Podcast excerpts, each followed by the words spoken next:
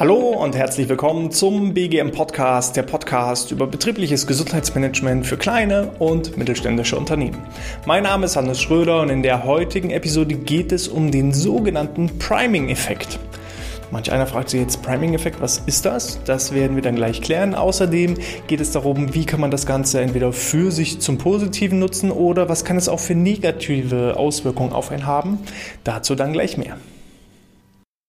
Ja, der Priming-Effekt. Dabei geht es nicht um die Videoplattform von Amazon, sondern der Priming-Effekt kommt aus der Psychologie. Man bezeichnet das Ganze auch als Reizreaktionsschema. Das heißt, auf mich als Person wirkt ein gewisser Reiz ein. Das kann sein über das Sehen, über das Hören, über das Schmecken, über das Fühlen. Also die Sinnübertragung ist vollkommen egal. Wichtig ist, auf mich wirkt ein Reiz ein, der dann eine gewisse Reaktion in mir auslöst und auch eine gewisse Handlung in mir auslöst, die ich meistens vollkommen unbewusst dann tätige. Und das ist eben so das Gute oder auch Gefährliche, je nachdem, ob ich das Ganze für mich oder gegen mich nutze, beziehungsweise ob ich es äh, nachteilig gegenüber anderen ausnutze. Also man kann das auch sehr, sehr gut für Manipulationstechniken nutzen. Aber darum soll es gar nicht gehen, sondern wir wollen ja hier gucken, wie können wir diesen Priming-Effekt zum Positiven, zum Beispiel zur Mitarbeitermotivation einsetzen und eben auch im Rahmen des betrieblichen Gesundheitsmanagements für uns nutzbar machen. Urvater und Urbegründer des Ganzen ist John Bark mit seinem sogenannten Bark-Experiment. Er hat sich zwei Gruppen gesucht. Gruppe 1, die haben eine Liste vor sich liegen gehabt mit lauter Begriffen, die mit dem Thema Alter zu tun hatten. Da ging es darum um Stock, und Rollator und Klatze und langsam und vergesslich. All solche Begriffe waren da einfach enthalten. Und dann gab es eine Kontrollgruppe, die hatten genau die gegenteiligen Begriffe. Da ging es darum, schnell, Party, ähm, ja, Freude, Sport, alles solche Begriffe, die also eher mit, mit dem jüngeren Publikum zu tun haben. Und das äh, wussten halt nicht die, die Probanden. Es ging dann darum, wie schnell gehen danach die Leute. Also ich habe mir die ganze Zeit Wörter und Begrifflichkeiten durchgelesen von Alter und Wörter und Begrifflichkeiten durchgelesen von jung und sportlich und beweglich und so weiter. So, und dann hat eben John Bark gemessen, wie lange brauchen die Probanden, nachdem sie den Kontrollraum verlassen haben und eine gewisse Flurstrecke absolvieren mussten. Und dann kam das erstaunliche Ergebnis heraus. Diejenigen, die die ganze Zeit über Begrifflichkeiten wie alt und Klatze und vergesslich gelesen haben, die waren deutlich langsamer, also signifikant ist der richtige wissenschaftliche Begriff, signifikant langsamer als die andere Gruppe, die deutlich, deutlich schneller waren. Und das heißt, dieser Reiz, nur alleine darüber zu lesen, löst in mir einen Impuls aus, dass ich mich dem Ganzen annehme und eben entsprechend dann auch langsamer gehe, ähm, zaghafter gehe und so weiter und so fort. So. Man konnte das nicht so richtig glauben und fassen und dann hat man mal das Ganze rumgedreht und hat mal gesagt, was passiert denn eigentlich, wenn ich ja, Aktivitäten annehme, zum Beispiel eben langsames Gehen. Man hat dann eine Experimentengruppe genommen, das ist das äh, sogenannte umgekehrte Florida-Experiment oder der Florida-Effekt. Wenn ich fünf Minuten lang langsam gehe, dann bin ich danach schneller imstande, Begriffe herauszufinden, Begriffe zu entdecken, die mit dem Thema Alter zu tun haben. Das heißt, wenn ich mich also langsam verhalte, kann mein Gehirn auch schneller mit dem Thema Alter und langsam umgehen. Und das ist wahnsinnig spannend für mich. Also ähm, es gab dann noch viele, viele andere ähm, Experimente. Es gibt eben auch das Bleistift-Experiment. Wenn man also einen Bleistift zwischen die Zähne nimmt und dann ähm, Dinge liest oder Dinge sieht, dann ist man automatisch glücklicher und lacht mehr, ist, ja, findet Sachen lustiger, komischer, weil alleine, wenn ich einen Bleistift zwischen den Zähnen habe, muss ich automatisch die Mundwinkel nach oben nehmen, mechanisch. Und das führt eben dazu, dass unser Gehirn denkt, oh, der lacht die ganze Zeit.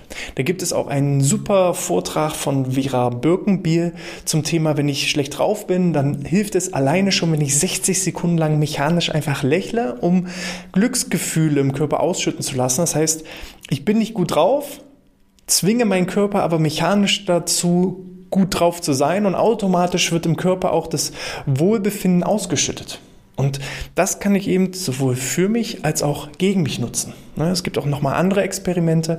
Alleine, wenn ich schon an Sport denke, dass ich automatisch meinen Körper auf Sport aktiviere, dass mein Herz-Kreislauf-System schneller wird und so weiter und so fort, dass sogar der Muskelzuwachs zunimmt, nur wenn ich an Sport denke, obwohl ich noch gar keinen Sport mache. So. Wie kann ich das Ganze jetzt für mich nutzen? Man äh, kann das Ganze erstmal auf persönlicher Ebene für sich selber nutzen. Ich persönlich achte tunlichst darauf, was tue ich mir abends vorm Schlafengehen an. Ja, wenn ich mir da abends Horrorfilme reinziehe, Kriegsfilme reinziehe, ähm, ja, absonderliche Dinge anschaue, dann nehme ich das automatisch an. Ja, wenn ich, wenn ich ein Problem habe mit meinen Aggressionen, dann sollte ich vielleicht nicht so viele Kriegs- und Kampffilme gucken, sondern sollte vielleicht eher ruhigere Sachen anschauen. Dann nehme ich mir das auch automatisch an. Ähm, das ist erstmal soweit auf, auf der persönlichen Ebene, aber auch im betrieblichen Gesundheitsmanagement. Wie kann ich das für mich nutzen? Wenn ich stets und ständig meine Mitarbeiterinnen und Mitarbeiter mit dem Thema Gesundheit konfrontiere, überall mal diese Begriffe mit aufnehme, wie Sport, wie Bewegung, wie gesunde Ernährung, wie mentale Fitness. Falls ich zum Beispiel einen eigenen ja, Gesundheitsnewsletter in meinem Unternehmen integriere, wenn ich Plakate entwerfe und die eben auch überall hinhänge und positioniere, dass ich immer wieder mit dem Thema Gesundheit, Wohlbefinden, Teamfähigkeit, Motivation zusammenhänge, dann automatisch führt das dazu, dass die Leute das annehmen, weil sie immer wieder damit konfrontiert sind. Wir geben den Reiz und lösen in den Personen automatisch eine Reaktion aus. Es gibt ja schon alleine diesen Effekt, dass ich solche Fußabdrücke auf dem Boden mache und die Fußabdrücke, die laufen die Treppe hoch, anstatt in Richtung Fahrstuhl zu führen. Das Ganze nennt man Nudging. Dazu wird es auch nochmal ein separates Interview geben. Der Interviewgast ist schon eingeladen, von daher will ich da nicht zu viel verraten, aber solche kleinen Effekte, solche kleinen Reize führen schon dazu, dass ich die Person manipuliere, zu etwas Gesunden manipuliere. Und das muss man einfach für sich nutzen. Ähm, genauso sollte man auch mal drüber nachdenken, über was redet man und wie redet man. Weil wenn ich jetzt immer nur das Schlechte sehe, negativ drauf bin, äh, mich auch in den Gesprächen mit anderen immer wieder negativ positioniere, dann werde ich automatisch auch handeln, dass es die negativen Ergebnisse erzielt. Ja, Henry Ford sagte ja, egal ob du glaubst, ob du etwas schaffst oder ob du es nicht schaffst. Du wirst auf jeden Fall Recht behalten, weil das, was du denkst, das führt automatisch zu den Handlungen. Und nochmal, es geht hier nicht nur darum, jetzt ähm, aktiv etwas durchzuführen, sondern das Ganze ist, ich gebe einen Reiz und in meinem Unterbewusstsein passieren Prozesse, dass ich das nicht willentlich beeinflusse. Ich, ich bin jetzt nicht willentlich langsam den Flur entlang gegangen, sondern ich habe nur Begriffe gelesen und unterbewusst hat sich das so weit tief reingefressen, dass ich innerlich auf einmal ein alter Mann war und dann langsamer den Flur entlang gehe. Und so kann ich das Ganze eben auch zum Positiven rumdrehen. Ich kann in meiner Kommunikation modern, frisch, fröhlich, jung, dynamisch sein und werde dann automatisch auch mein Umfeld entsprechend inspirieren und anstecken. Ich erlebe das in diesen Strategiegesprächen immer wieder. Ich selber bin hier total euphorisch und motiviert und die Leute sagen dann, boah, ey Hannes, ich bin jetzt so motiviert, jetzt geht's richtig los, Attacke. So, und ähm, so musst du in deiner Organisation als Führungskraft genauso handeln. So musst du auch für dich selber als Person genauso handeln. Achte darauf, was du in deinen Kopf hineinlässt. Lies lieber motivierende, inspirierende Geschichten am Abend oder schau dir motivierende Sachen an. Von mir aus auch unterhaltsam, lustige Sachen, aber nicht immer nur das Negative auf der Welt. Lies nicht die ganze Zeit irgendwelche Horrornachrichten. Schau dir nicht die ganze Zeit irgendwelche ähm, ja, News an, die immer nur aufs Negative sind. Und äh, ja, nutze solche Effekte einfach auch in deiner Sprache. Wir müssen zum Beispiel auch in unserem Controlling des betrieblichen Gesundheitsmanagements aufpassen weil es macht einen erheblichen Unterschied, ob ich über eine Fehlzeitenquote rede oder über eine Anwesenheits- und Gesundheitsquote. Wenn ich die ganze Zeit sage, wir wollen die Gesundheitsquote erhöhen, dann ist der Fokus auf dem Thema Gesundheit. Wenn ich sage, ich muss die Fehlzeitenquote reduzieren, dann fokussiere ich mich die ganze Zeit auf Fehlzeiten. Und natürlich, beide Faktoren haben dasselbe Ziel. Der Mitarbeiter soll da sein, der Mitarbeiter soll glücklich sein. Aber es macht eben einen Unterschied, ob ich etwas suche oder ob ich etwas finde. Ja?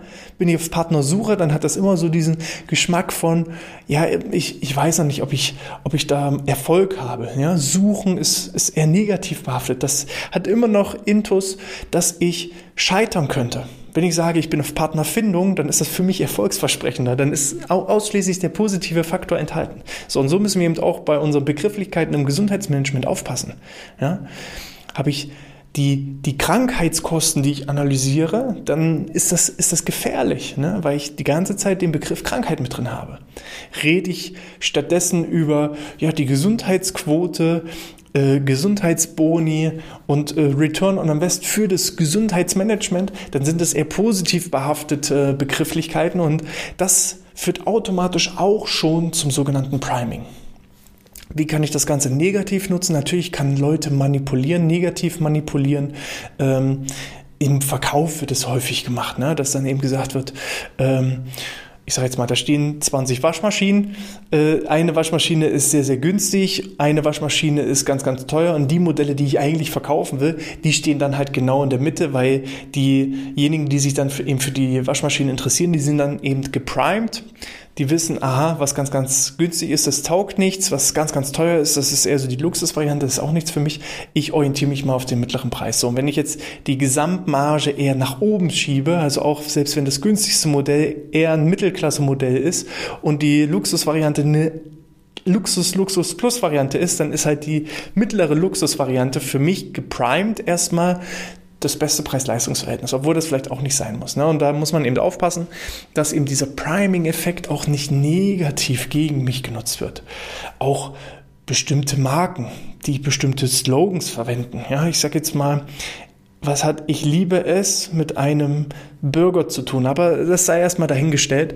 Ähm, achtet einfach darauf, nutzt das Ganze positiv für euch, um euch selbst positiv zu manipulieren, als auch vielleicht eben im Rahmen des betrieblichen Gesundheitsmanagements immer wieder euer Team mit dem Thema Gesundheit, Motivation, Teambildung zu reizen, zu prime und Gleiches zieht dann automatisch Gleiches an und so werdet ihr definitiv erfolgreich, wenn ihr den Priming-Effekt auch positiv für euch dann entsprechend nutzen könnt. Falls ihr Fragen und Feedback dazu habt oder vielleicht auch noch weitere Beispiele, wo ihr das Priming für euch schon mal genutzt habt, dann schreibt mir das gerne per E-Mail an info@outness.de. Ihr könnt natürlich selbstverständlich auch unseren Newsletter mit entsprechenden positiven äh, Nachrichten abonnieren. Den findet ihr unter BGM Podcast-Newsletter. Und ansonsten, wenn euch das gefallen hat, wie immer eine 5-Sterne-Bewertung in iTunes oder in der Apple Podcast App für alle YouTube-Zuschauer einmal auf die Glocke hauen und das Ganze abonnieren. Ich freue mich. In diesem Sinne, bis zum nächsten Mal und sportfrei.